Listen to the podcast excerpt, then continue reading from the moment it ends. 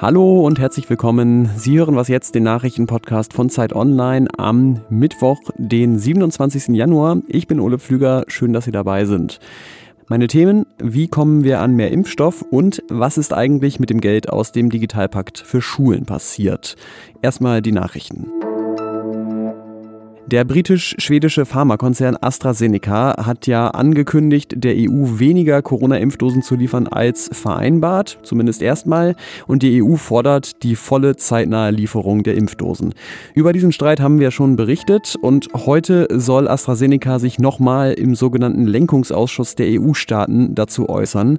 Der Konzern hat im Vorfeld schon angekündigt, statt am 15. Februar bereits am 7. Februar mit den Lieferungen beginnen zu wollen. Heute vor 76 Jahren hat die Rote Armee das Konzentrations- und Vernichtungslager Auschwitz befreit und zum 25. Mal wird deshalb in Deutschland mit einem Gedenktag an die Opfer des Nationalsozialismus erinnert. Im Bundestag unter anderem mit Reden von Charlotte Knobloch und Marina Weißbrand.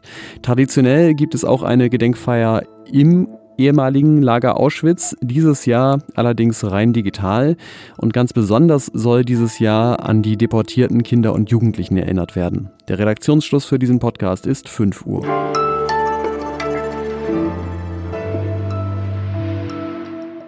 Wir können, Stand heute, voraussichtlich im Sommer allen ein Impfangebot machen.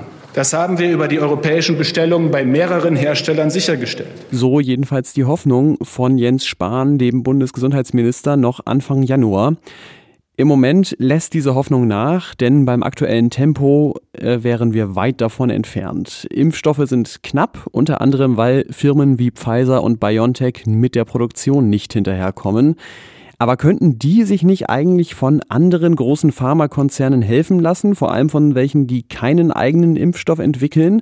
Es gibt so einen Konzern in Deutschland, nämlich Bayer und Jens Tönnismann, der Wirtschaftsredakteur bei der Zeit ist, fordert von Pfizer und BioNTech genau das.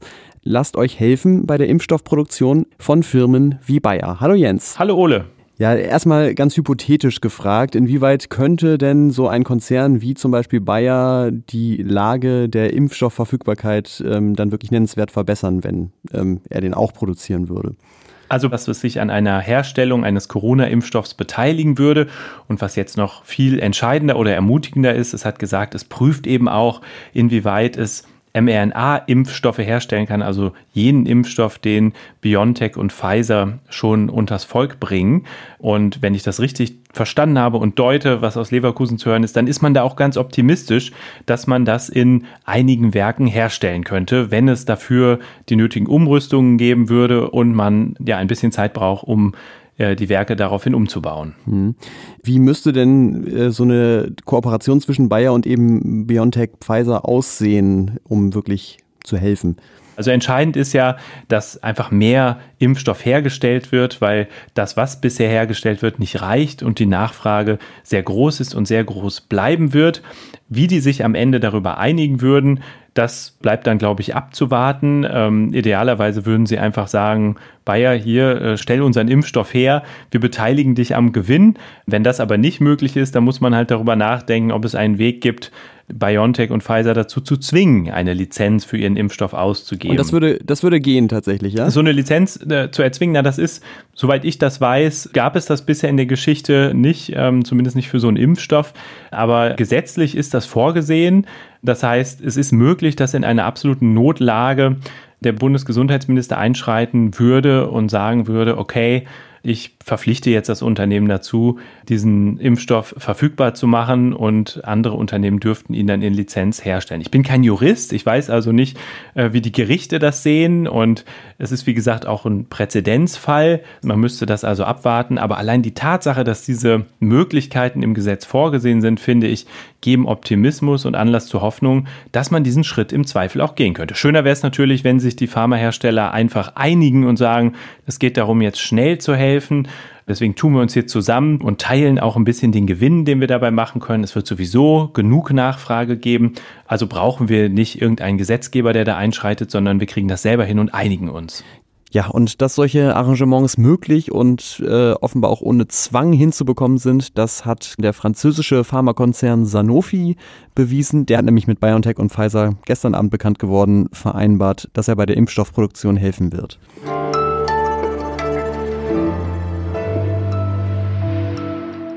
Und sonst so? Wer ein neues Tier entdeckt, darf ihm einen Namen geben. So läuft es in der Regel in der Zoologie. Der Name muss natürlich nach gutem Brauch lateinisch sein, ansonsten ist man ziemlich frei. Ein Forschungsteam von der Uni Greifswald hat deswegen jetzt eine neu entdeckte Süßwasserschneckenart nach der schwedischen Klimaaktivistin Greta Thunberg benannt. Die Schnecke heißt Opa Quincula Greta Thunberge. Das Ganze ist als Würdigung gedacht, lässt sich aber natürlich genauso auch als Anspielung auf das Tempo beim Klimaschutz interpretieren.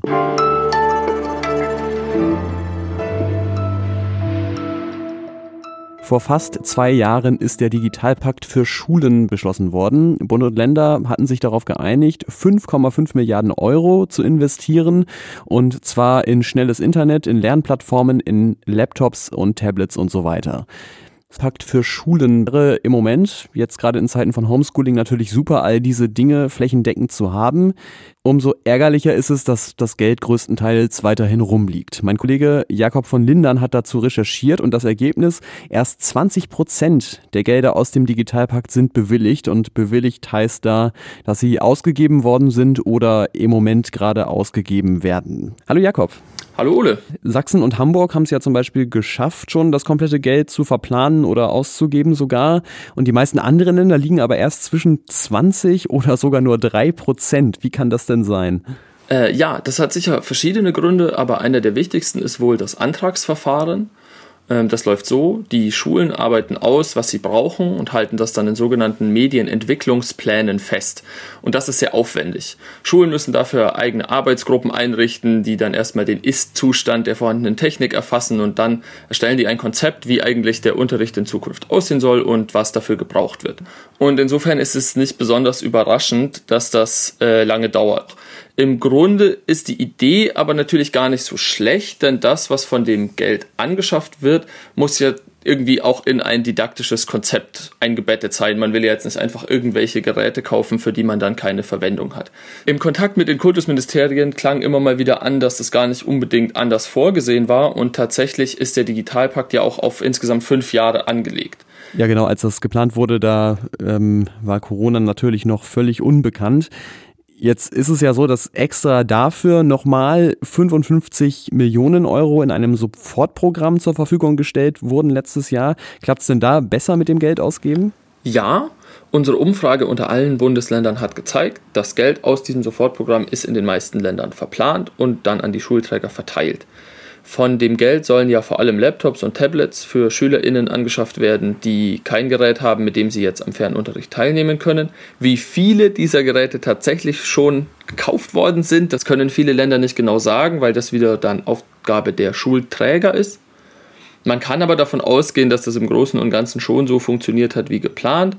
Als es dann Ende vergangenen Jahres wieder losging mit den Diskussionen um den Fernunterricht, waren sicher bereits viele der geplanten Laptops und Tablets schon angeschafft, wenn auch noch nicht alle. Es soll noch zwei weitere Sofortbudgets geben, eines für Geräte für Lehrerinnen und eines für die Administration von Technik. Die werden wohl im aktuellen Lockdown nicht mehr helfen, damit ist es noch gar nicht so richtig losgegangen, aber für die Digitalisierung von Schulen ist das natürlich trotzdem sehr interessant. Bildung ist ja Ländersache. Das heißt, klar, arme Länder können weniger Geld investieren in Bildung. Aber jetzt zeigt sich ja offenbar, selbst wenn Geld da ist, dann äh, tun sie sich sehr unterschiedlich leicht und schwer, dieses Geld auszugeben. Ähm, Gibt es denn aus diesem Grund in der Politik verstärkt Forderungen nach mehr Zentralismus in der Bildungspolitik? Ja, das ist eine Frage, die sich bei diesem Thema aufdrängt. Ich muss auch ehrlich sagen, bei unserer Recherche, wo dann immer wieder klar wurde, dass jedes Bundesland das ein bisschen anders organisiert, habe ich mich schon auch gefragt, ob das so sinnvoll ist, dass da jeder sein eigenes Süppchen kocht. Unter den Deutschen ist diese Meinung auch relativ weit verbreitet. In einer repräsentativen Umfrage des Verbands Bitkom sagen mehr als 70 Prozent der Deutschen, dass der Föderalismus ein Bremsklotz für die Digitalisierung an Schulen ist. Man muss aber natürlich vorsichtig sein. Es ist sehr fraglich, ob ein zentral organisiertes System dann besser und effizienter wäre oder ob es das Ganze nicht sogar noch bürokratischer machen würde. Und aus der Politik kommen eigentlich kaum Forderungen, den Bildungsföderalismus abzuschaffen. Die FDP redet schon lange davon, ihn zu reformieren. Und vor kurzem hat auch die CDU-CSU-Fraktion im Bundestag ein Positionspapier veröffentlicht, in dem es darum geht, den Digitalpakt zu beschleunigen und insgesamt so darauf hinzuwirken, dass die Bundesländer ihre Kräfte da so ein bisschen bündeln. Danke dir, Jakob. Gerne. Und das war's bei Was jetzt? Am Mittwochmorgen, heute Nachmittag, hören Sie gerne auch wieder rein in das Update mit den neuen Nachrichten vom Tag. Ich bin Ole Pflüger. Vielen Dank fürs Zuhören. Sie erreichen uns per Mail an wasjetzt.zeit.de. Tschüss, bis zum nächsten Mal.